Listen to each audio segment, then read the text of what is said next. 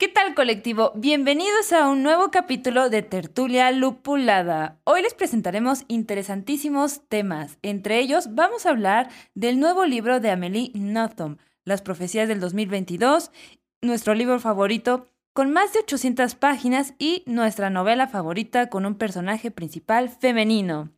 Échale, vampiro. ¿Usted es mala copa y recita poemas sin que nadie se lo pida? ¿Conoce más personajes de ficción que personas en la vida real? ¿Ha notado que no puede debatir con alguien más que no sea usted mismo? Entonces, escúchenos. Entrevistas, tertulia, lúpulo y mucho más en Mundo Lupular. Aviso. Las opiniones, argumentos y tonterías vertidas en este podcast no son la verdad absoluta y pueden estar influenciadas por el alcohol. Si tienes una opinión diferente, publica un podcast.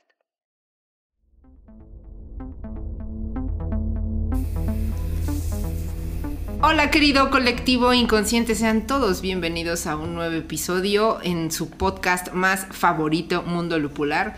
Y antes de empezar con nuestro episodio, los invito a seguirnos en todas nuestras redes sociales. Ya saben que nos pueden encontrar como Mundo Lupular en Facebook, Twitter, Instagram. Y ya no voy a decir la otra este, red social porque aquí la gente se ofende en esta mesa. Si de por sí no usamos ninguna, ahora imagínate esa, esa que falta, pues todavía menos que las demás. Algún día aprenderemos a bailar y hacer twerk y subiremos videos a esa red social. Y pues bueno, aquí a mi derecha, que ya lo oyeron, me acompaña mi querido Drist. Drist, ¿cómo estás? Hola, ¿qué tal? Muy bien, aquí andamos en un sábado caluroso. Me estoy muriendo de calor, esa es la realidad. Es que pues también estás tome y tome. De repente, esa guerra que tenemos entre los que nos gusta el frío o nos gusta el calor, la neta yo sí prefiero el frío, creo. Sí. el calor está del nabo. Yo soy de los del calor, ¿eh? Sí. No, yo no. Sufres un buen por el calor. En la noche, sobre todo, el, problema es dormir. El problema es dormir, uno no duerme bien. ¿Ves? Estas ojeras no son de gratis. Pero en un momento como este, cuando hace mucho frío, también está bien gacho. No, puedes ni salir al patio a. Yo creo que el, frío es como un dolor constante. En eso tienes razón. En eso tienes razón. Y el calor con una chela se quita. una chela, prendes Pues el frío también, ¿eh? Con un tequilita o algo. Sí. lo, que sí es que con el frío, según yo, duermes mejor. Sí, la verdad. Te, te, metes tapadito. Pones 20 mil capas de ropa y ya. Y ya, con eso ya aguantas, pero el calor si no. no ¿Qué te lo quitas? Todo pegajoso. Pues no sé si este calor sea por el cambio climático o no. Yo cada año siempre escucho a alguien decir, este es el año más caluroso. Es que, hace más calor, cada año hace más calor. Es una realidad. De hecho, hace de rato medievalina. estamos viendo una nota este, súper interesante que justamente sí habla como del calentamiento global, que hablaba de que en la Antártida se estaban extendiendo, estaba creciendo flora y fauna, bueno, endémica, pero ya se estaba extendiendo muchísimo. O sea, sí habla como de que pues hay menos hielo y está creciendo más vegetación. Claro. es un problema además, creo, ¿no? En términos ambientales, climáticos. Sí, porque además está creciendo el nivel del mar, están habiendo deslavamientos este, de tierra en algunas zonas, o sea, sí está es evidente que el cambio, que el cambio climático existe. Pero miren, no me dejaron presentar a los demás. ¿Quién es ese señor que está, hablando? y que a mí le gusta el calor y no sé Tenemos a mi querido Cachuchas aquí, Team Calor. ¿Cómo estás, Cachuchas? Ya saluda a la gente. Contento. Oye, este, Mediavelina, a ver, ¿ustedes saben este desde cuándo se dieron cuenta los científicos o, científicos o quien se haya dado cuenta de este cambio climático? Pues no, desde la, yo, yo, de lo que lo empiezo a recordar fue cuando se hablaba del gran hoyo de la capa de ozono. Hubo, hubo un, divulgador, este, bueno, que era político, creo, ¿no? Bueno, sí hizo, intentó ser político en alguna vez, que creo que fue el que generó todo este show así como a nivel masivo. ¿Se acuerdan de Al Gore? Ah, claro. Que hizo un documental.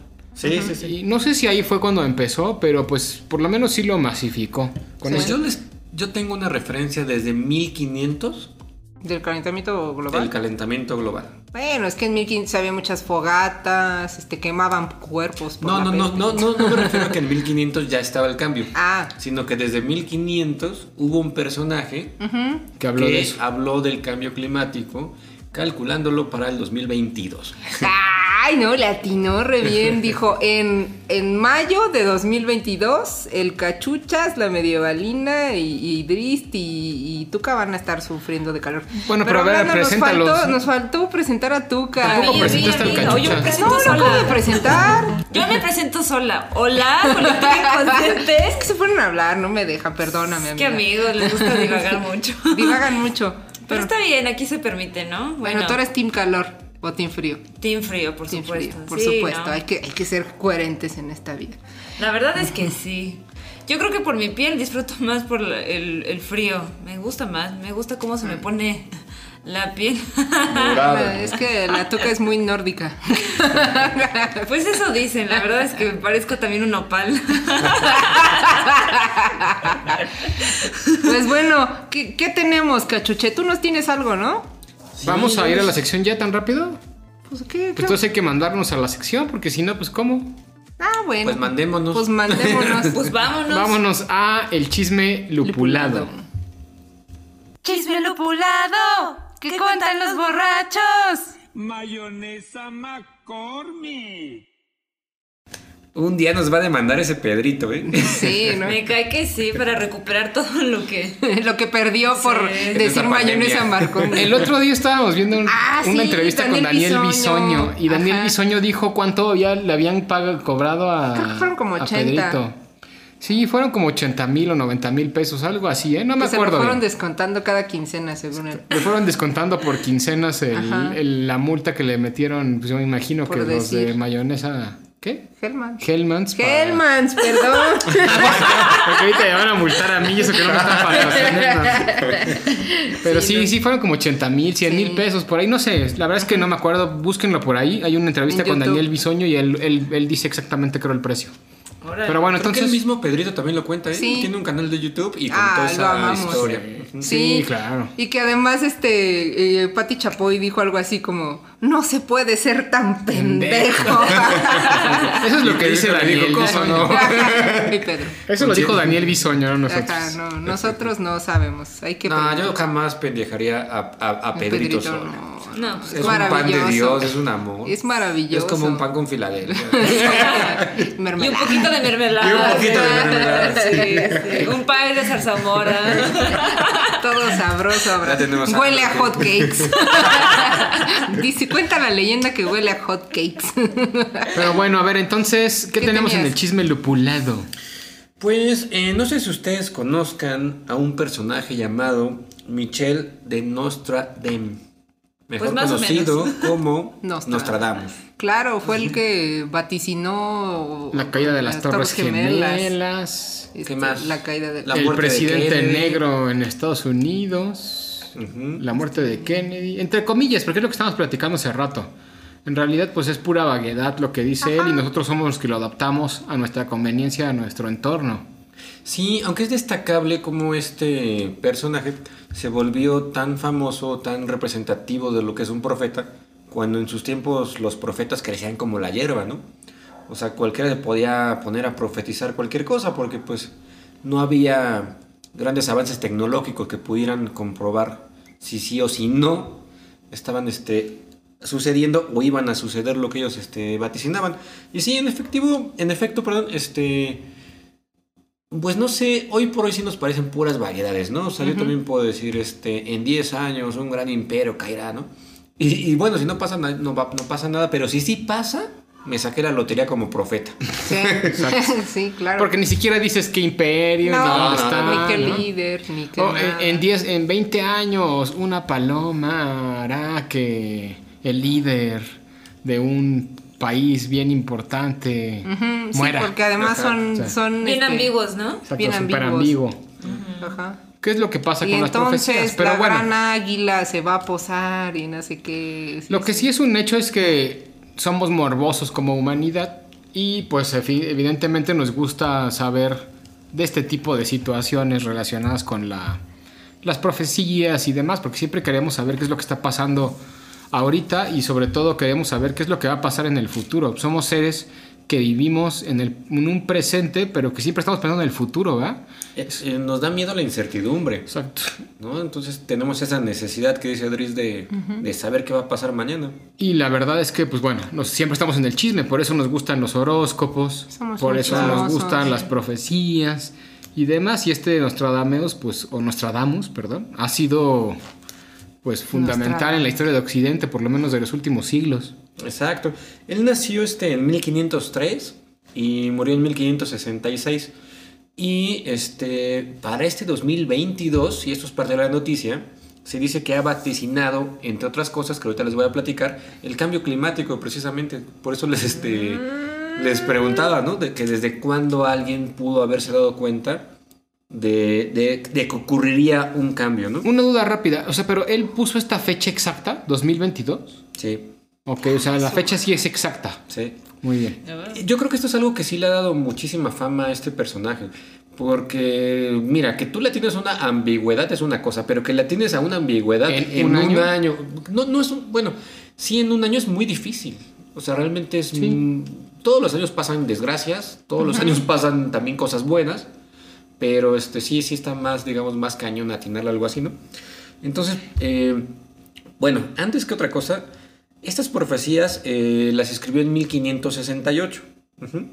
Y el manuscrito original eh, parece ser que se hallaba en una casa de subastas de Alemania. ¿Actualmente? Sí, actualmente, en estos, en estos este, últimos días, Italia recuperó este manuscrito, se lo quitó a esta casa ale- alemana que lo quería subastar, porque se considera que es este, pues parte de un patrimonio nacional. No puedes andar subastando las profecías de Nostradamus, no están a la venta, no es este, es de donde Son nos de agarramos dominio, para saber qué va a pasar mañana. ¿no? No las puedes tener enclaustradas, ¿no? Ok. En tu ¿y- colección privada. ¿Y cuáles son esas profecías que dijo para el 2021? El cambio climático es una. ¿Dice algo específico? ¿Lo tienes por ahí o no? Son muy vagas, mira, te digo, este, la profecía dice, como el sol, la cabeza sellará el mar resplandeciente, los, pisos, los peces vivos del mar negro casi hervirán. Y entonces eh, hace mucho calor y decimos, ah, ya, ya está, ahí está, Claro. los peces van a hervir. ¿no? Ahí coinciden. ¿no? Ahí Oiga, pero ¿se acuerdan cuando se estaba incendiando el mar? ¿Eh? Que había un hoyo. Ah, pero era un, era un pozo petrolero. Era un ¿no? pozo petrolero. ¿Qué tal si él estaba haciendo este Hablando del a base de pozo hablando del pues, este el fuego y que se seca el mar y Pero bueno, eso ya es, el inter- o sea, eso ya es la sobreinterpretación. ¿Esto es el apocalipsis? Pero bueno, entonces, ¿De la este. No? Entonces, ¿y qué dijo que iba a pasar con esto o qué? O sea, No, ¿dijo algo mira, o solo dijo La eso? profecía es la que mencioné y ya después uno le da la interpretación de un cambio hay que climático. hacer concurso de profecías con nuestro colectivo. Pero no dijo que eso iba a pasar con. Eso iba a empezar a acabar el mundo. No dijo nada relacionado con qué iba a pasar con a ver, el hecho de que avísame los para saber se si me endeudo o no. No te endeudes, porque la siguiente parte de la profecía es esta. La miel costará mucho más que la cera de las velas. Ah, Saquen bueno. conclusiones. Que eso ya pasa, creo. Exacto. Digo, entendiendo que en esa época no existía la luz y por lo tanto la cera era fundamental para poder alumbrarse en la noche. Exacto. Pero hoy en día que ya no necesitamos la cera, pues la miel, no, no- no- nunca he comprado cera, Yo de hecho, sí he ¿no? comprado cera. ¿Es más La cara o más cera, barata que la miel? El kilo de cera cuesta como 150 pesos y el La miel es kilo más de cara. miel es No, más caro, Es ¿no? más caro. Sí, ¿Cuál? pero no, sí, perdón, perdón. O sea, a lo que se refiere aquí es que va a haber hambruna. A Claro, lo que se claro. refiere aquí es que eh, el alimento va a ser muy caro, va a escasear y este y que vamos a estar en problemas económicos. A Eso es a lo que se refiere la profecía y acompañada de un calorón, ¿no? O sea, de- que- del cambio climático. Que sí está pasando, Que sí está pasando, ¿no? O sea, es real. Es real, por eso te digo, usted es un profetazo. ¿Y no mencionó algo del COVID en algún momento? ¿Quién sabe? Eh, pues que yo sepa de lo que yo me enteré para este año no. Yo creo que eso si lo predijo, lo predijo para hace dos 2020. años. Pero A ¿cómo ver, vamos a googlearlo. Exacto.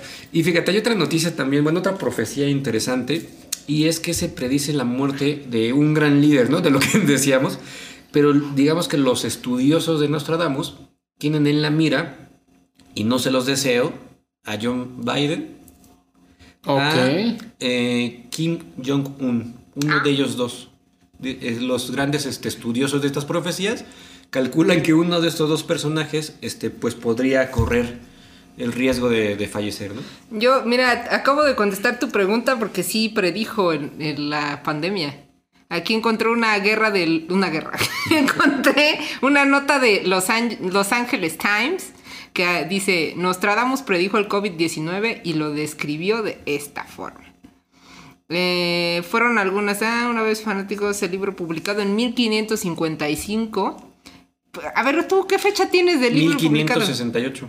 Ah, o sea, que hizo Escrito, varios. escrito. Bueno, ¿y luego qué? ¿Qué dice? Este, mm, déjame, veo, porque toda la gente anda... es- Bueno, mientras A ver, acá está. busca- en ¿o ya el caso del COVID-19, l- la parte Century 253, desconozco cómo esté este, hecha los libros de las predicciones Están de hechos a, Nostradamus. a forma de. eh, ¿Como como si fueran cantos o versos. Ajá, que es un versículo y bla, bla, bla. Exacto. Ah, bueno. El 253 advierte. La gran plaga de la ciudad marítima no cesará hasta que se vengue la muerte. De la sangre justa, condenada por un precio sin delito. Y eso significa COVID. Aunque Wuhan, sin litoral, no es una ciudad marítima, la enfermedad se remonta a un mercado de mariscos. ¿Eh? Hay que buscarle.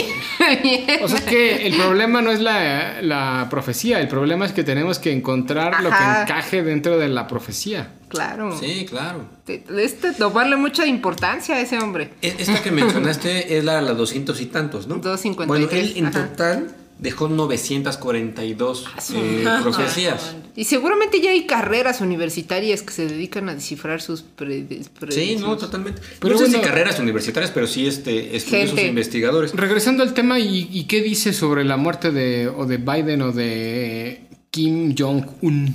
Ahí te va. Dice, la muerte repentina del primer personaje será cambiado y pondrán a otro en su reino. Esta me parece todavía más ambigua que las anteriores, ¿no? Puede ser Además, ¿cuál reino? Ajá. Puede ser este que van a cambiar al- a la imagen de Burger King. güey. Basados, basados en el reino, este, es otra candidata a esta desgracia. es la reina Es la Isabel. reina Isabel Bueno, pero pues es que ya, ya tiene un montón de años. Que sería mucho más factible eso. Sí, ya. De hecho, lo acaba de decir que ya está muy cansada de caminar y de salir. Ya. Ya hasta pidió que no se crucen sus corgis porque ya dice que una vez que ella se muera ya no quiere que haya más corgis reales. Mira, y ahí te va otra. Dice, también se pronostica eh, que una gran ciudad será asediada. Y los estudios dicen, bueno, esta ciudad o las candidatas, eh, ciudades candidatas este, a ser ased- asediadas, están Londres y París, ya sea por una actividad terrorista Ah, o a causa de la pandemia eh, del COVID-19. La profecía dice, alrededor de la gran ciudad habrá soldados alejados en campos y suburbios. No entiendo en qué se basan No. para, este, para, para decir que, que fuera este, Londres o París, pero, pero bueno, eso vamos a dejar solo a los estudiosos de las ¿Y profecías. no tendrá que ver con Ucrania, como decía Ajá. Medievalina ahorita? Con También, pues, Ucrania. pues, podría ser, digo, no lo sé. ¿no? Incluso con Afganistán, ¿no? Es que pueden ser eh, varias, varias situaciones, ¿no? Sí, son ambiguas, este, eh, pero bueno, la cuestión aquí es como decía Adris, eh, que nuestro morbo haga su parte, ¿no? O sea, Morbo estas son las tres predes- predestinadas para el 2022. Exacto. Entonces, era la primera era el cambio climático que ya existe. Te digo, y eso es ambiguo porque el cambio climático pues no acaba de empezar. Entonces, o este año va a ser el año donde haya un boom, algo fuerte del cambio climático, o qué. Pues podría ser. Porque no es cuando si, empezó, estamos de acuerdo. bueno, sí, no, no, no, no. Pero a lo mejor este es cuando más lo vamos a notar o cuando la gente va con- a tomar conciencia sobre ese cambio climático, ese colectivo inconsciente va a ser un poquito más consciente sobre sus acciones y las repercusiones de las mismas en el planeta. Y hay una más, la, eh, la caída de la Unión Europea. Ah, Eso está, a ver, ¿y qué dice la...? Templos sagrados del tiempo romano rechazarán los cimientos de su fundación. Ok. Eso puede ser cualquier cosa. ¿Y eso qué tiene que ver con la Unión Ajá. Europea? Vamos a dedicarnos a profetas. Hay Y que hacer un concurso de este- profecías con el colectivo inconsciente. ¿Se han dado cuenta que las profecías siempre son distópicas? O sea, siempre Sí. son desgracias. No hay ni una buena. crisis. No hay ni una buena. Bueno, no, mira, Moni Vidente dijo, Selena Gómez está embarazada. Selena, ella da puras buenas profecías. Moni Vidente. En ese ¿Qué son los bueno profetas. sea que- eso? ¿Qué tal que trae al anticristo? Ah, sí. Exacto. O algo por el estilo. Sí, son puras cosas malas, pero pues es que es lo que vende. Exacto. O sea, si pones algo bien maravilloso y con mariposas y, y flores, pues a Pero la gente no le va a interesar. En los horóscopos que podría ser algo parecido a este ejercicio, ahí es al revés.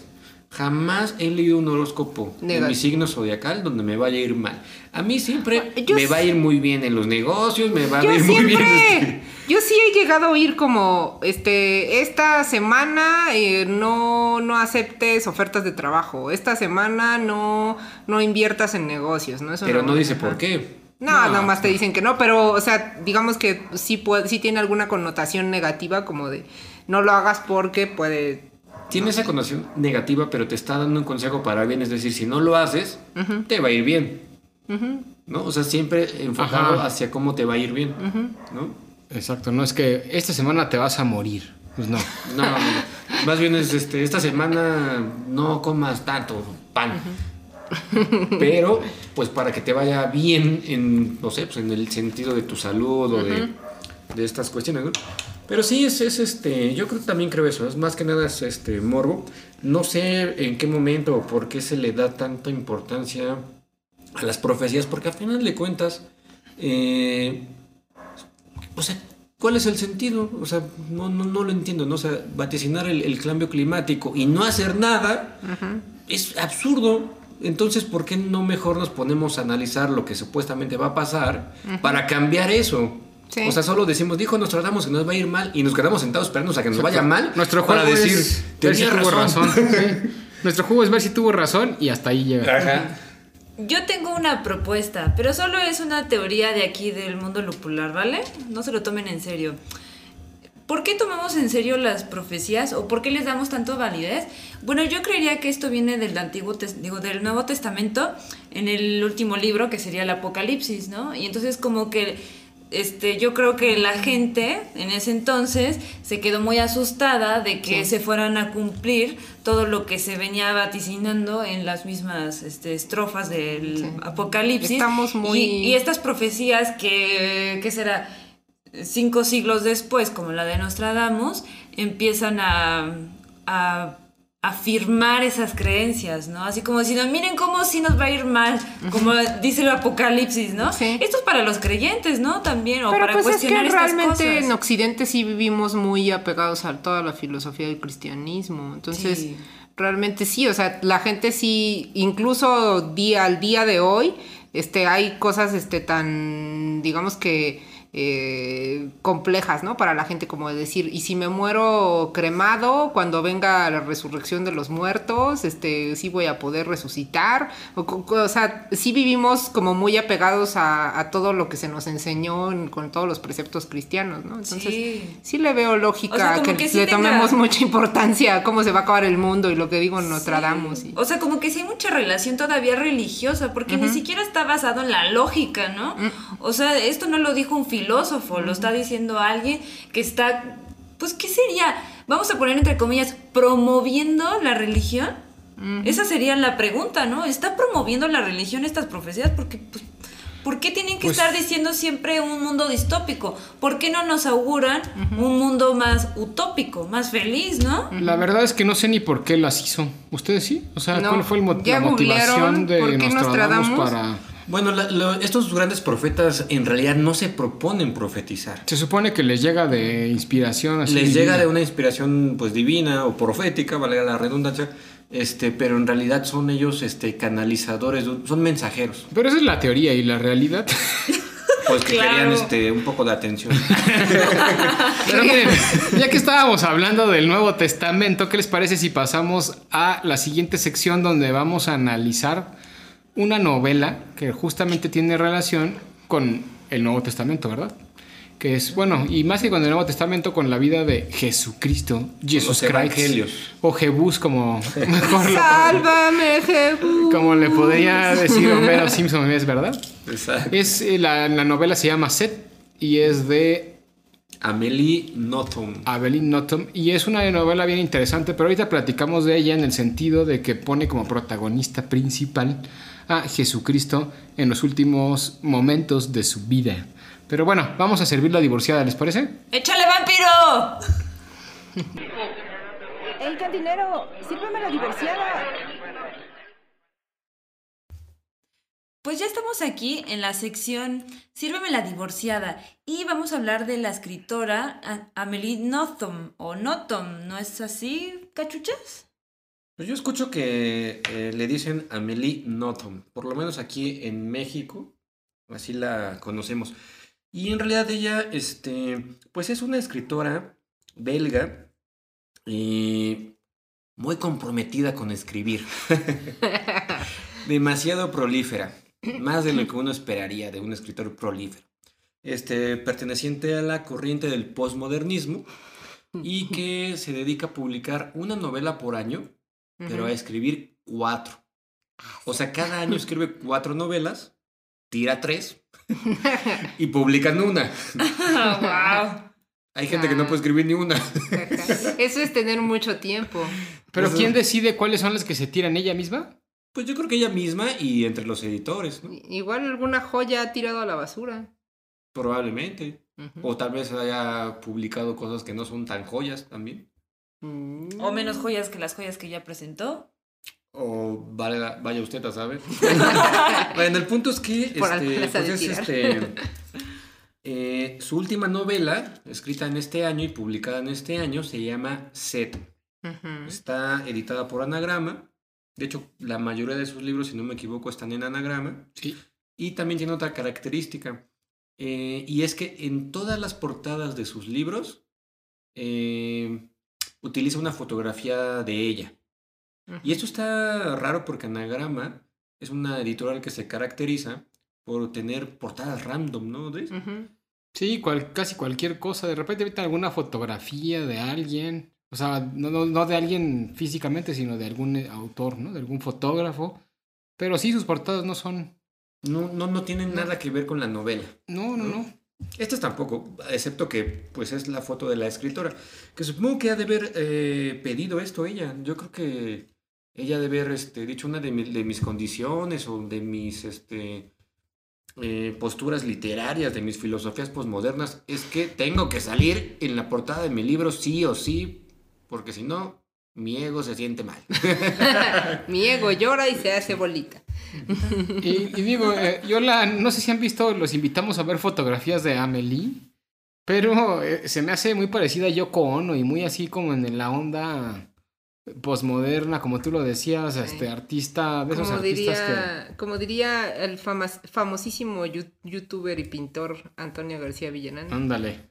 Una ampartista. Una ampartista completamente, pero bueno, eso ya es otro tema. Y se viste así con sombreros de copa y todo de negro. Y, Me sirve un sombrero con perfume y una floreza flotando.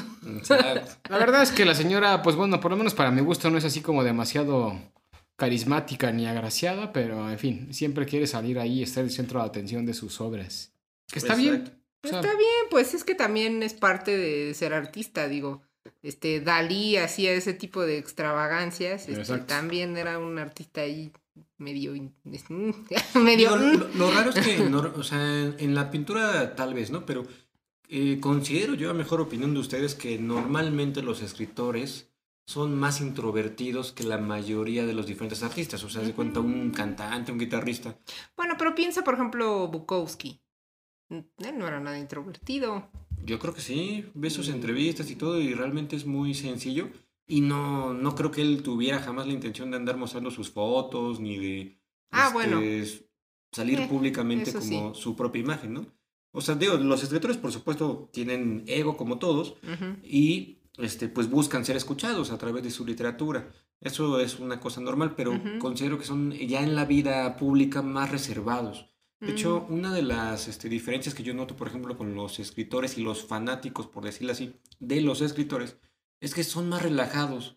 O sea, o al menos yo lo veo así, ¿no? O sea, si yo me encontrara este, en la calle a uno de mis clubes favoritos, pues no voy a correr y a besarle la mano. Tal vez no haga nada o solo le diga, hey, hola. Este, y ya. Pero no sucede lo mismo, por ejemplo, con las, este... Con los músicos. Con los músicos. Eh, te- los fanáticos se los encuentran y les besan los pies, ¿no? Ujú. Y Se este, toman libertades de eh, ir y jalonearlos. Y... Exacto. Sí, es Eh, una pasión diferente. Exactamente. Pero bueno, vamos a hablar de la novela, ¿no? Ya hablamos Ajá. mucho de ella. Este, es una novela muy corta. Eh, tiene. Yo la leí en este, un dispositivo electrónico, cuya marca no voy a decir a menos que me paguen. Páguenme. pero que todos conocen y ya saben cuál es. Este, y tenía 70 páginas aproximadamente. Aunque en la versión impresa tiene 125. Sí, eh, es una novelita como de 100 páginas, pónganle ustedes. Ha de tener, este, en la versión impresa de tener mucho margen, yo creo. Yo no la leí, yo la escuché y eran menos de 3 horas de grabación de audio. Entonces realmente es una novela muy, muy, muy chiquita. Es como oír este, tres podcasts de Mundo Lupular. Exacto. Pero menos divertido. Ay. No, yo estoy de acuerdo, ¿eh? Yo estoy de acuerdo. si no echamos porras nosotros, nadie. Nuestros tres fans lo aprueban. Aprueban tu comentario. Pero bueno, la novela se llama Sed y tiene una particularidad que es lo que la hace interesante. ¿Que ¿Cuál es? Que es básicamente un evangelio según Amelie Nothomb. Esa es una y la segunda es que por primera vez eh, tenemos una, vi- una visión de Jesucristo nuestro Señor en primera persona. Amén. Amén. En el nombre del Padre. De Jesucristo antes de ser... ¿Cómo se llamaba? ¿Quién? Jesús, ¿no? Nada más. Jesús. Jesús. O sea, Jesús Jesús, de Nazaret. antes de ser Jesucristo. Jesús de. Nazaret. Entonces, sí, exacto. Y la historia es, creo que la original de la novela, la originalidad, perdón, de la novela es que cuando hablamos, estamos acostumbrados a hablar de Jesucristo, nuestro Señor, Jesucristo. desde la otredad. O sea, siempre es otra persona el que cuenta la, la vida de Cristo, lo Sí. que hizo Cristo, lo que pensaba Mel Cristo. Gibson, por ejemplo. Exacto. Pero nunca, bueno, no sé si nunca nadie, porque la verdad es que pues tampoco soy muy fan de este tema y tampoco soy experto Tampoco en soy fan de relación Jesucristo. del- del- del Jebús, pero, pero pues es la primera vez que yo leo algo donde se le pone voz, voto y, y pasión al mismo Jesús desde el mismo Jesús, desde la mismicidad, digamos, Otra- de alguna forma. Característica que tienen los evangelios, sean los que están escritos en el Nuevo Testamento o los apócrifos, es que quien los escribió no conoció a No. Cristo. O sea, n- no estuvieron ahí para ver las cosas, Cosas que que sucedieron. ¿no? Era de boca en boca. Era de boca en boca. Que ustedes ya saben lo que pasa cuando alguien cuenta una historia de boca en boca. Claro. Pues realmente es un teléfono descompuesto. Se pierde en el colectivo. Inconsciente. Pero aquí el personaje principal es Jesús y el que narra la historia es Jesús. Y lo que conocemos son las pasiones que según Amelie iba sintiendo Jesús desde tres momentos. Bueno, hay tres momentos clave, ¿no? Desde el juicio hecho por Poncio Pilatos. Toda la parte, hay una parte, la parte más bonita de la novela es cuando está encerrado en esa, en esa cárcel un día antes de, de que lo lleven a la crucifixión. Y pues todo lo que pasa mientras está generándose el proceso de llevar la cruz hasta, El Via Cruz. hasta el el Via Vía Crucis, Crucis. al monte, ¿cómo se llama el monte? Sinaí. Gólgota. Ah, Gólgota. no. El Gol- Gólgota. el- hasta el monte Gólgota y, y que, lo es cruci- otro. que lo crucifican y al Sí, final, en fin, en pocas palabras es la historia de Jesús desde el momento del juicio hasta que resucita, pero no contada por alguien más, sino contada por el mismo Jesucristo. Y fíjate que ahí voy a, a meter polémica. Ya lo platicamos tras bambalinas. Eh, ¿Quién es el personaje principal? ¿Cristo o el cuerpo de Cristo? Eso es lo interesante. explicamos esto. Es que el personaje principal es Jesús, no Cristo. No sé si me di a entender. Sí, O sí, sea, el personaje principal no es el mito. El personaje principal no es el Dios. Es el ¿no? cuerpo. El personaje principal es el Jesús El común y corriente el humano que es, fue un hombre y que vivió, que sintió y que tuvo un cuerpo y, y todas las cosas que iba sintiendo a través de ese cuerpo. Es Exacto. el que te enseñaban en el catecismo que te decían, Jesús también está enojado con su mamá. Jesús también se equivoca. Pero yo creo que va un poco más allá de eso, ¿no? No, Porque sí, claro. Eso es a lo que iba. O sea, eh, sí, Jesús, pero yo creo que es el cuerpo de Jesús el que nos está contando la historia. Y cuando digo el cuerpo de Jesús me, me refiero literalmente al cuerpo. Por o eso sí, por eso Jesús. ¿quién no tiene a, sed no cuando a alguien tiene Jesucristo, sino a Jesús. No, pero el cuerpo. O sea, cuando uno tiene sed, ¿quién tiene sed? El cuerpo. El cuerpo. ¿no? No, no tiene sed tú, entendiendo este tú como tu conciencia o lo que sea que está dentro de tu cabeza, esa persona con la que hablas, no tiene sed, no tiene necesidades físicas en realidad. Quien tiene necesidades físicas, pues es tu cuerpo.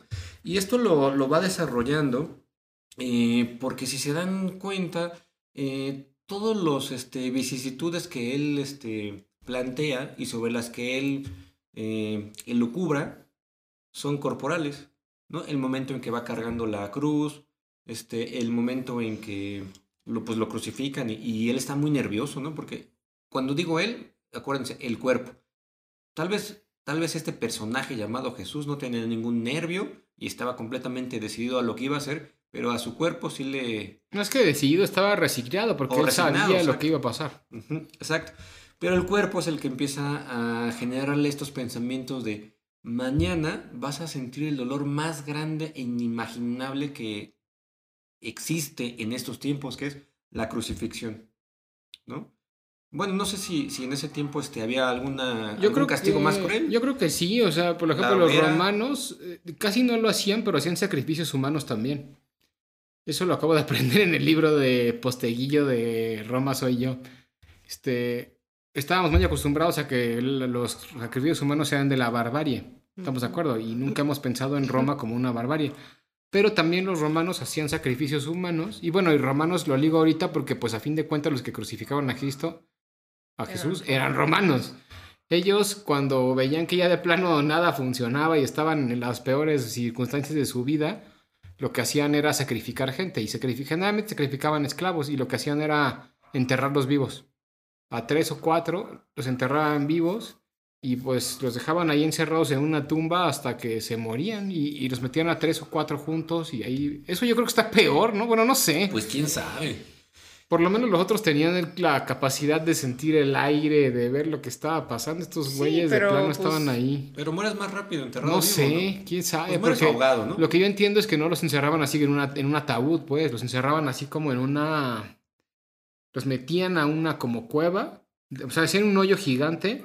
Los metían ahí, cerraban la cueva y ahí los dejaban. No sé cuánto tiempo pueda vivir un Ah, humano. entonces no morían ahogados, morían de hambre. este, Es lo que no sé, o sea, yo creo que sí se tardaban un rato, en- porque era un espacio no tan chiquito, era un espacio grande donde cabían las cuatro personas y estaban ahí como en un cubo en la tierra, encerrados, tapados con, con cemento, no sé Pero qué. tenían este. Nos estamos desviando del tema como siempre, pero este tenían espacio para moverse, o sea, que Sí, había un por, hombre de por lo pie. que entiendo, sí.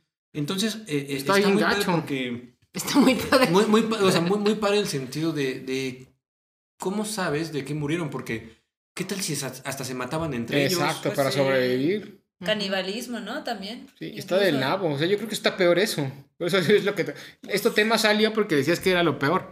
Pero luego me puse a pensar y dije, yo creo que eso estaba peor. Este, No sé. Esta tortura que tú mencionas, bueno, este sacrificio, es una muerte muy dolorosa en el sentido psicológico. Te Exacto. vuelves loco allá adentro. Pero la crucifixión, y volvemos, volviendo al, al libro este, que nos atañe el día de hoy, es uno de los peores dolores que puedes experimentar, creo yo, para el cuerpo. Porque no solamente lo crucificaron, pues ya saben que este, lo hicieron cargar la cruz, le iban dando de latigazos, este, lo, le picaron, lo navajaron, bueno, no lo navajaron, lo lancearon. Lo picaron. Está peor, creo que... Cosas que siguen pasando en algunas colonias de nuestro querido México. So, donde hacen su representación, por ejemplo. Exacto.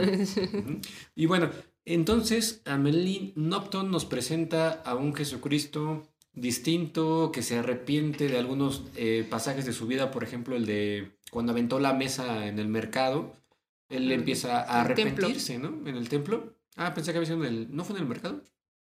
No, pues. A unos mercaderes, ¿no? Los mercaderes, pero fue en el templo. Sí, perdón, sí, que sí, de hecho es, es como el. ¿Y por qué les aventó la mesa? Porque estaban vendiendo cosas adentro del templo.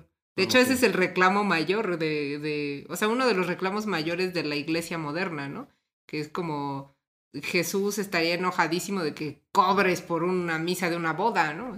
No, que vendan allá afuera Ajá, de, o que la, de la, vendan- este, de la basílica. Ajá, este, sus pues, recuerdos, recuerdos ajá, y esas claro. cosas. Hay que ir a, a aventar mesas. No, no es cierto. Este, La incongruencia, ¿no? De la religión a veces. Pues del hombre, ¿no? La incongruencia de- del hombre. Y este... ¿Y, y qué más, eh, Dries, medievalina? Sí, pues a, a ver, les digo, para no errar del tema, o sea, la novela justamente trata de ese, pues es un soliloquio que tiene el mismo Jesús, eh, desde que está, les decíamos hace rato, este, enjuiciado por Poncio Pilatos hasta que se muere y resucita. Y ahí se va dando cuenta de varias situaciones y lo que hace una es, primero, que los humanos somos terriblemente gachos, ¿estamos de acuerdo? Porque durante el juicio, pues bueno, ya saben que cuando convierten agua en vino en las bodas de Canaán, o cuando salva a un lisiado y lo hace volver a caminar y demás, son las personas que justamente se le revelan en el juicio. Y por ejemplo, a mí me llamó mucho la atención que el cuate al que lo había hecho volver a caminar, cuando fue el juicio para ver si realmente lo tenía que condenar o no, llega él y dice, es que tú, al haberme curado y me haber hecho caminar, ahora me jodiste la vida. Porque antes, cuando era lisiado, la gente me daba dinero. Y ahora que ya camino, ya nadie me da nada. Entonces ahora tú eres el culpable de que yo iba en la miseria. O también lo de las bodas. No sé si se acuerden. Sí, sí. O sea, hay un momento en el que dice, es que cuando tú hiciste el agua vino, hiciste un vino de mucha calidad. Pero ¿por qué no lo hiciste desde el principio? Nos, nos obligaste a que al principio sirviéramos vino de baja calidad, cuando después el vino ya era de buena calidad. Y las cosas no se hacen así, dice, ¿no? Sí, Primero sí, debería de haber sido el bueno y después el chafa. Siempre se sirve primero el buen vino. Exacto.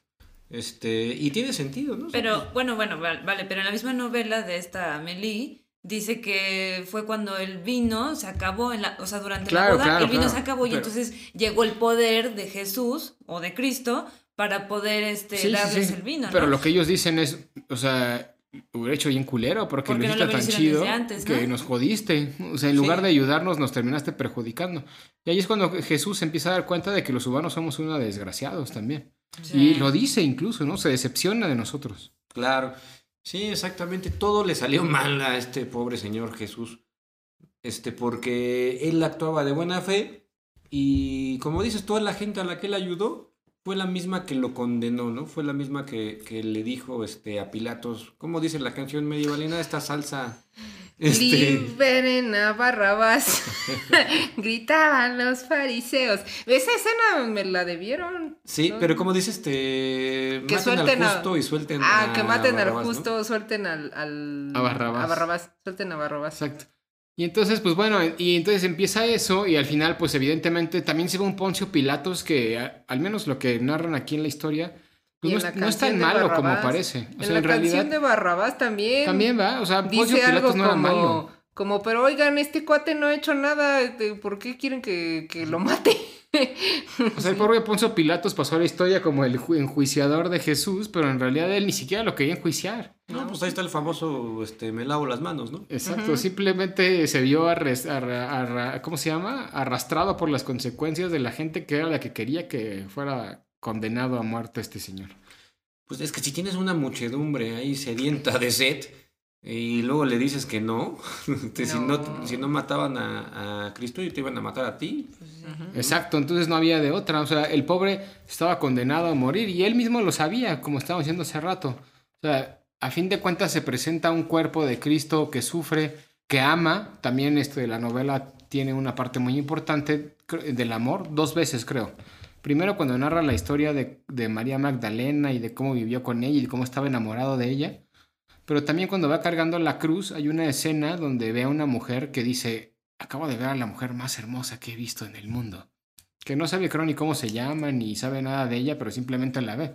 ¿O sí sabe? Era la voz. Es que cuando estaba cargando la cruz, este, dos personajes se le presentaron en el camino, que fue cuando a Jesús se le cayó la, la, La- ajá. la cruz encima, llega un, un, un monstruo, bueno, no un monstruo, una, ¿cómo, se le, ¿cómo le llamaba? ¿Un Simón?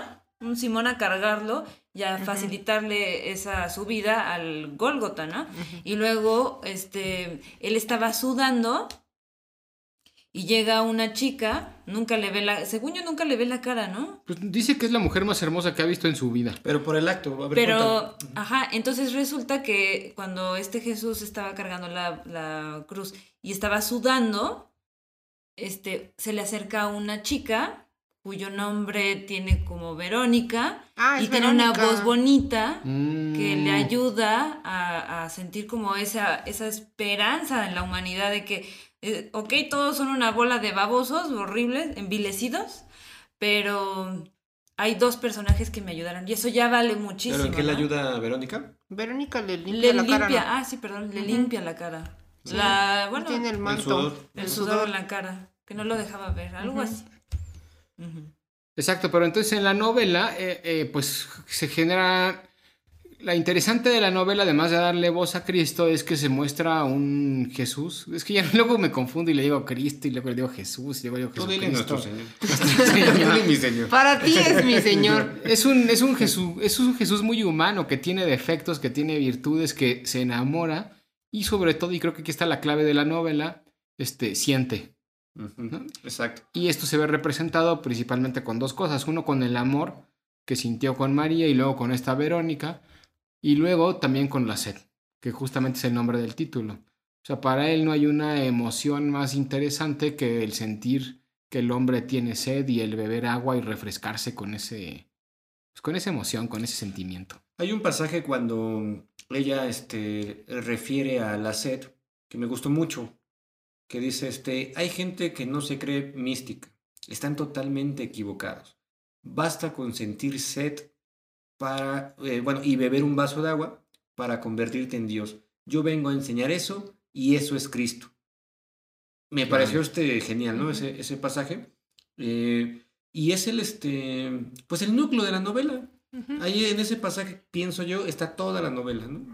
Exacto. Y también hay una parte muy interesante donde dice, donde empieza a hablar de su padre, ¿no? De Dios. Y dice, pues es que mi padre en realidad no entiende a los humanos. O sea, porque él nunca ha tenido un cuerpo. Y, eh, haciendo una relación un poquito a lo que estabas diciendo hace un rato de, de que la novela, el personaje principal es el cuerpo.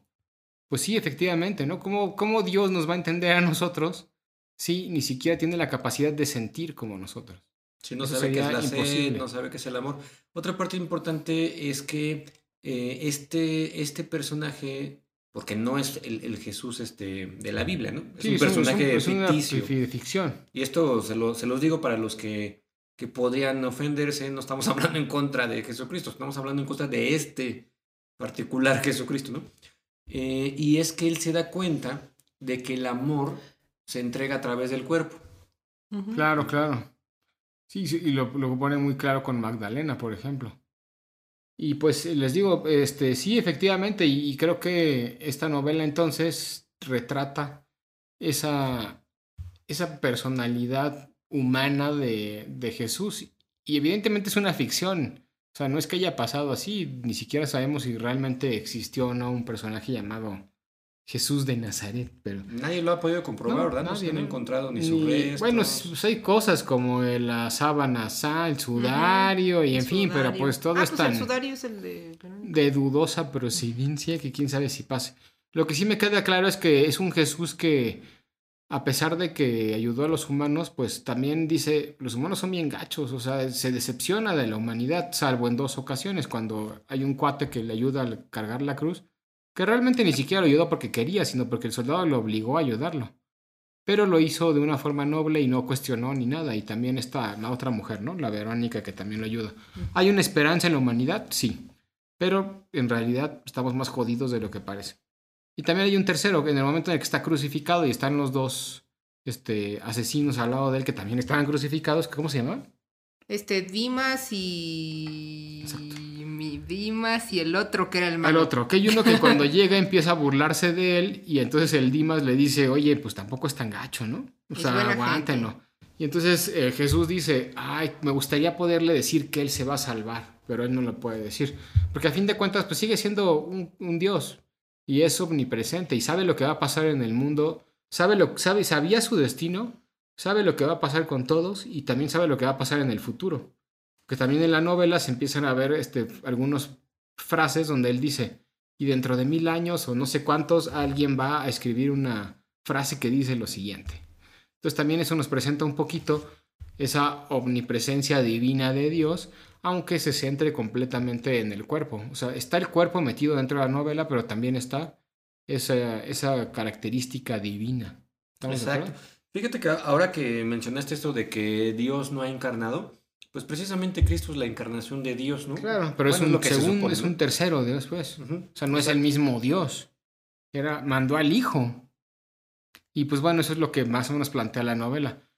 Y en general es eso, o sea, simplemente, ¿cómo podemos resumir esta novela de Seth? Eh, un soliloquio de Cristo hablando de la humanidad, del amor y de los sentimientos y de los sentidos desde una perspectiva muy humana, de cosas que ya conocemos, como fue todo el proceso de Via Crucis que, que sufrió desde el momento en el que es enjuiciado hasta que resucita. Y creo que no hay nada más que agregar, simplemente es eso, es una forma diferente de ver los evangelios en- con base en una autora belga que todo se lo imaginó evidentemente, que sí debe de haber tenido alguna pues alguna un tipo de análisis, algún tipo de investigación Pero con respecto a los evangelios, pero pues de un, a un nivel muy básico, ¿no? Es una novela muy sencilla, creo yo. Sí, sí, sí, es, es sencilla de, de leer también. No les va a quitar más de una hora, yo creo. Yo creo que te la podrás aventar No, como en dos horas. dos horas. dos horas y media por ahí más o menos. Y ya, y, y eso, eso trata, y la verdad es que pues cuál aprendizaje nos deja, pues que a Este- veces eh, que debemos de dejarnos de preocupar tanto por lo que hay más allá, que ya lo decía Sor Juana y no se cuenta gente más. El cuerpo es lo importante, estamos aquí y creo que deberíamos de preocuparnos más por lo que pasa aquí que lo que pudiera haber después. El mismo Jesús se preocupa más por lo que está aquí que lo que va a haber después, ¿estamos de acuerdo? Sí, claro. O sea que no le hago caso a Nostradamus. En teoría. Pues no, tampoco, pues Para no preocuparme del futuro. No, pero el más allá después de la sí, muerte. por eso. ¿No? Este- Por eso. Pues a fin de cuentas Nostradamus siempre tiene como esa idea de... Bueno, más bien nosotros le adjudicamos a Nostradamus que eventualmente va a haber un apocalipsis y todos vamos a morir. Y pues ya para cerrar el tema, ¿les gustó la novela o no? A mí sí me gustó. Sí, sí me gustó. Sí la recomendaría y, y yo creo que esta la voy a volver a leer porque como es tan corta, Sí, no hay problema, ¿no? La puedes leer. la puedes comparar con la. Biblia. Sí, pues sería como un evangelio del Evangelio. siglo XXI, ¿no? Evangelio según Amelie, no sé qué. Sí, yo también les recomiendo leerla, sobre todo para que tengan esa otra perspectiva. Y a mí no me encantó la novela. Es que ni siquiera sabría decir si me gustó o no. Simplemente es como cuando las escrituras, ¿no? O sea, uno puede preguntarse, oye, ¿te gustaron el no- ¿te gustó el Nuevo Testamento? Pues creo que no, ¿va? O sea, simplemente es. ¿Cómo no? Mi Pues- libro favorito es El Cantar de los Cantares. Sí, pero un- uno no, uno no lee el Nuevo Testamento pensando si te va a gustar o no. Bueno, lo que pasa es Lo que lees. estos textos sagrados no son literatura, no, No. están hechos para que te gusten o no te gusten, ¿no? Esta sí es literatura, pero a fin de cuentas está tan relacionado con lo otro que la narrativa es ágil, pues sí, sí, yo creo que sí. Eh, La profundidad de los pensamientos de Jesús de Amelie Nothomb es profunda, valga la redundancia, creo que no tanto. Se Sí, queda en un nivel muy básico. No, no tanto. Pero pues a fin de cuentas pues está curiosa de leer así como una anécdota para conocer una etapa distinta de un personaje mitológico, llegamos de alguna forma y hasta ahí creo que queda. Y y hablando del morbo, a mí me da morbo saber cuáles fueron las otras tres novelas que supuestamente escribió, que fueron para ella o para los editores, pues eh, no tan buenas como esta, porque como bien dice, sí me gustó, pero no va a ser mi novela favorita, está muy lejos de eso. Pues cómo habrán estado las que tiró, ¿no? Las otras tres. Exacto, quizá eso sea más importante que la misma novela de Seth. ¿No? Mira, te- vamos a hacer esto, Dries. vamos a crear una empresa editorial que le va a publicar todo lo que ella tire. Y a eso nos vamos a dedicar exclusivamente. Voy a comprar todas esas novelas que no quisiste publicar, este, dámelas a mí. Pues a ver si Te apuesto quieren. lo que quieras que nos hacemos ricos, ¿eh? ¿Tú crees que los fanáticos de esta este, escritora no van a comprar todo eso? Claro, Porque claro. se ve que tiene grandes fanáticos, ¿eh? O Eso sea, sí, es correcto. Es, es, este, muy querida, yo creo, por un- algún público. Exacto. Pero pues bueno, eso fue todo lo que teníamos que comentar sobre la novela Set. Léanla, sí es recomendable de leer, no se la pierdan. Este acaba de salir este año, es de la editorial Anagrama. Y ahora vámonos a la última sección del programa que tiene que ver con este, convivir con el colectivo inconsciente y vamos a platicar sobre lo que decía Tuca al inicio de la sección, el- los libros más grandes que hemos leído rápidamente y la mejor novela con, un mujer, con una mujer de personaje principal. ¿Va? Órale. Vámonos. Ya llegó el colectivo. ¡Saquen las caguamas! Pues ya estamos aquí de regreso y vamos a platicar rápidamente una sección de recomendaciones. Primero, ¿cuál es el libro más gordo que hemos leído en la actualidad y que más nos haya gustado? Y después, una opinión, a ver qué tal les parece. La novela con un personaje femenino como protagonista que más nos haya gustado. Vamos a empezar con el libro gordo. ¿Y quién quiere empezar a decir cuál ha sido el libro gordo más padre que han leído en toda la historia Toda de la su historia obra de mi vida. A ver, medievalina. Voy a empezar como Peña Nieto. Este, eh, la silla del águila, obviamente, la Biblia. Ah, no, no es La cierto. silla del águila de, De no sé quién. Carlos Krause, ¿o qué dijo? ¿Quién sabe qué dijo? No, pues eh, ya lo he dicho en otros capítulos, pero yo creo que el libro más grande que he leído, este, y que más me ha gustado y que a la fecha eh, no lo he vuelto a leer, pero la verdad es que yo creo que voy a volver a leerlo porque ya tiene más de 10 años que lo leí. Y es Los Pilares de la Tierra de Ken Follett. Y a pesar de eso, eh, de que tiene más de 10 años de que lo leí, tengo imágenes muy vívidas de, de pasajes de, de, de este libro. Y siento que, que pues Ken Follett fue alguien genéticamente diseñado para ser escritor, ¿no? escritor de novela histórica. Sí, sin duda es una excelente novela y si no la han leído, les recomendamos ampliamente que la lean. Hasta hay un juego de mesa. A lo mejor no la trilogía completa, pero por lo menos la novela de los Pilares de la Tierra sí es un librazo, es Sí. súper recomendable. Muy Y bien. hay, y hay una serie en Netflix también que está basada en los pilares de la Estuvo en Tierra. Netflix, pero ya no está. Estuvo. Y bueno, ¿quieres que de una vez les diga mi libro protagonista por mujer? Bueno, sí, adelante, ya vamos a empezar con... Este, mi libro favorito del mundo mundial es La amortajada de María Luisa Bombal. Y este, y es un libro protagonizado por una mujer. Y es mi favorito. Y este, lo he leído. Es el único libro de toda mi vida que he leído fácil unas cinco veces. Y cada vez que lo leo le encuentro nuevos significados. Ok. Se los recomiendo. Pues ahí está, literatura latinoamericana y literatura Que inglesa. alguien, por cierto, este, eh, se han- he visto estudios y ensayos que hablan de esta novela como la primera novela ecofeminista. No, bueno, ya. Eh, no sé ni a qué te refieres con ecofeminismo, pero está bien. Está bien chido, es un término muy padre porque este tiene eh, ¿cómo se llama? referencias este naturales, de la naturaleza en todo momento. Muy bien. Pues bueno, esas son las recomendaciones de Medievalina con el libro más gordo y la novela protagonizada por una mujer. ¿Cachuchas? Eh, el libro eh, que les voy a platicar se llama La montaña mágica de Thomas Mann. No sé si lo han leído. ¿Ese como el tocho? Sí, Ok. sí, ese tiene 1046 páginas y a mí me, me encantó el libro. Eh, desgraciadamente lo leí muy joven y yo creo que no lo entendí muy bien, pero hay una profundidad muy, muy, muy cañona. Y se los recomiendo de verdad muchísimo, pero sí es un libro este, complejo, sí es profundo, es aburrido, es lento. Eh, Ok. Pero... No, pues Muy qué, bueno. qué buena recomendación. pésima publicidad. Next. Pero... Lo vamos a dejar a un lado. Pero profundísimo. Muy, pero muy profundo. Pero profundo. ¿en qué sentido? Profundo, este... Pues es este... Y profundo, sí, o sea, ¿en qué ámbito, no? Pues, o sea, profundo en la mente, profundo en la, en la sociedad, en las críticas, en, en el contexto histórico, o sea, también tú Profundo- explícate más. Profundo como el socavón de Puebla. Mira, es este. Este libro trata de un- una persona que se enferma, este, le da una neumonía y tiene que pasar una temporada en un sanatorio que está en una montaña y que está este, elevado eh, a no sé cuántos miles de metros sobre el nivel del mar y pues se está enfrentando a una enfermedad terminal y comparte su experiencia junto con otros enfermos del mismo sanatorio.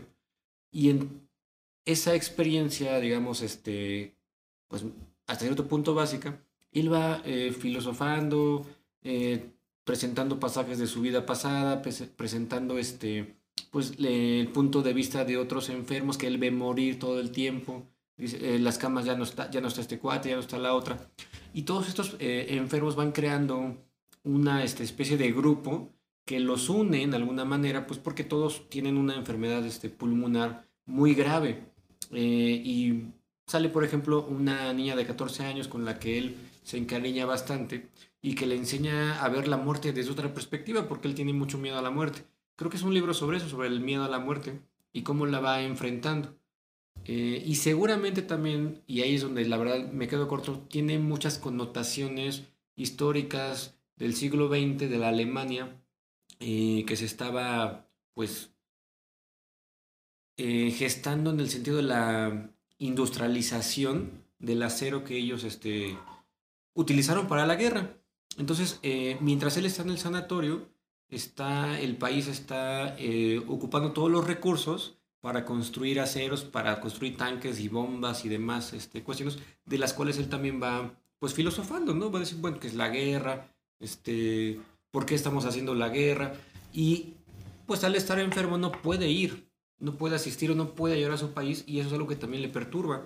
Entonces, pues es básicamente eso, ¿no? Es un enfermo que está en un sanatorio y va hablando de todo. ¿Y la de la mujer?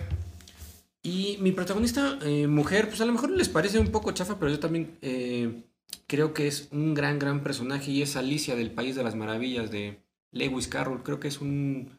Es importante que este personaje sea mujer y también que tenga este, menos de 14 años, porque se consideraba a Lewis Carroll como un pedófilo y al parecer esta novela explica el amor que él siente hacia las niñas, ¿no? Porque les gustaba contarles cuentos, no sé, yo no sé si sea o no, no, no, no soy nadie para juzgarlo, pero me parece que es este eh, muy eh, interesante que haya puesto a una, a una niña, o sea, sí es algo muy raro en realidad. Mm, si lo analizan, o sea, es una niña que, que pasa este, por experiencias alucinógenas. Y esas experiencias alucinógenas, eh, creo yo, delatan esta pues esta este gusto que él tenía, ¿no? y todos pues si pudieran ver nuestra cara bueno, ahí están. Y todos. Bueno, ¿y el de Tuca? Tuca, adelante. Tú ya contaste, Dris. Es que fui al baño, perdón. No, no, no, vas, vas, vas, vas. Ah, bueno, va. Pues. Él está googleándolo ahorita. Vale. Pues a mí, este no soy una lectora tan ávida como para decir, ¡ay! ¿Cuántos libros tamaño ladrido he leído en toda mi vida, no? Pero sí tengo eh, una ferviente pasión y también lo defiendo hasta morir. Eh, todo en busca del tiempo perdido de Marcel Proust, que es una novela eh, dividida en siete tomos de más de 500 páginas cada uno y, creo que lo leí muy joven. Aunque haya sido así, también me di cuenta de que no importaba qué tan joven eres. Por supuesto que no lo recomiendo para alguien de 12 años, pero sí creo que lo más hermoso de Marcel Proust es su hipersensibilidad, su prosa, su prosa poética que tiene tan maravillosa, tan magistral tan imponente, tan imposible de imitarle. Mm, tiene una magia tan increíble que yo creo que muchos escritores del, después de él, por supuesto, le, eh, lo citan y le tienen mucho respeto. Borges, este, Lesama Lima, ay, el de eh, Bajo el Volcán, ¿cómo se llama? Lori, y muchos más, ¿no? O sea, hacen guiños con él. Yo siento que lo, bueno, no siento, más bien creo que le tienen mucho respeto a Marcel Proust porque la verdad es que es una novela sumamente difícil, sumamente difícil de digerir, pero al mismo tiempo es demasiado bonita sentirla con la piel y transpirar toda su belleza. Entonces, vaya, o sea, diría dos cosas. La recomiendo a todos, pero la verdad es que no cualquiera la aguanta. No cualquiera va a terminar ni siquiera el primer tomo, ¿no? Entonces, pues ahí está la invitación, quien quiera. Te burlaste de mí, Tuca, pero estás recomendando exactamente lo mismo. Algo lento, hasta cierto punto aburrido o difícil de leer. Sí, yo sé, lo sé, es que...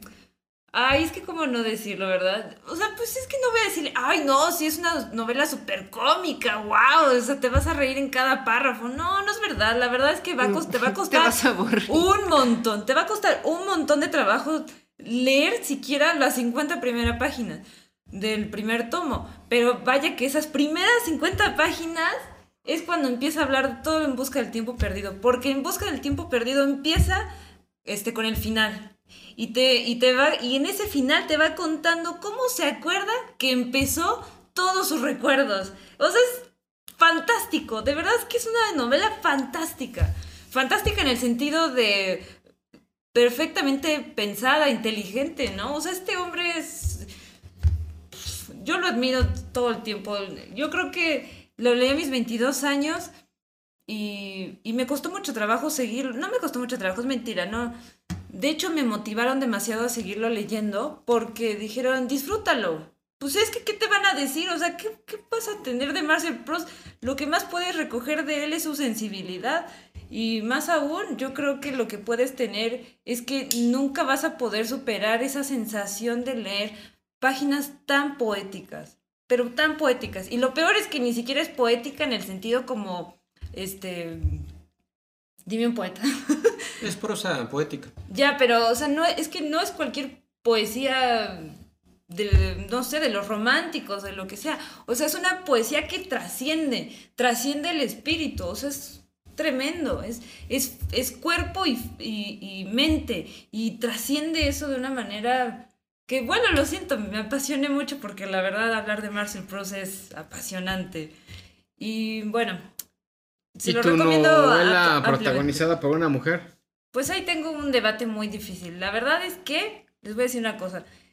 No sé si por mi poca eh, lectura que he hecho a lo largo de estos, no sé, 10, 12 años de mi vida, no he leído tantas novelas en donde la, una personaje femenina sea la protagonista, pero de las que me acuerdo, por ejemplo, de Madame Bovary, este, Lolita, y entre otras que ahora no recuerdo, que no me vienen a la mente, tengo una ligera decepción en cuanto que siempre están hablando de una mujer fatalista, ¿no?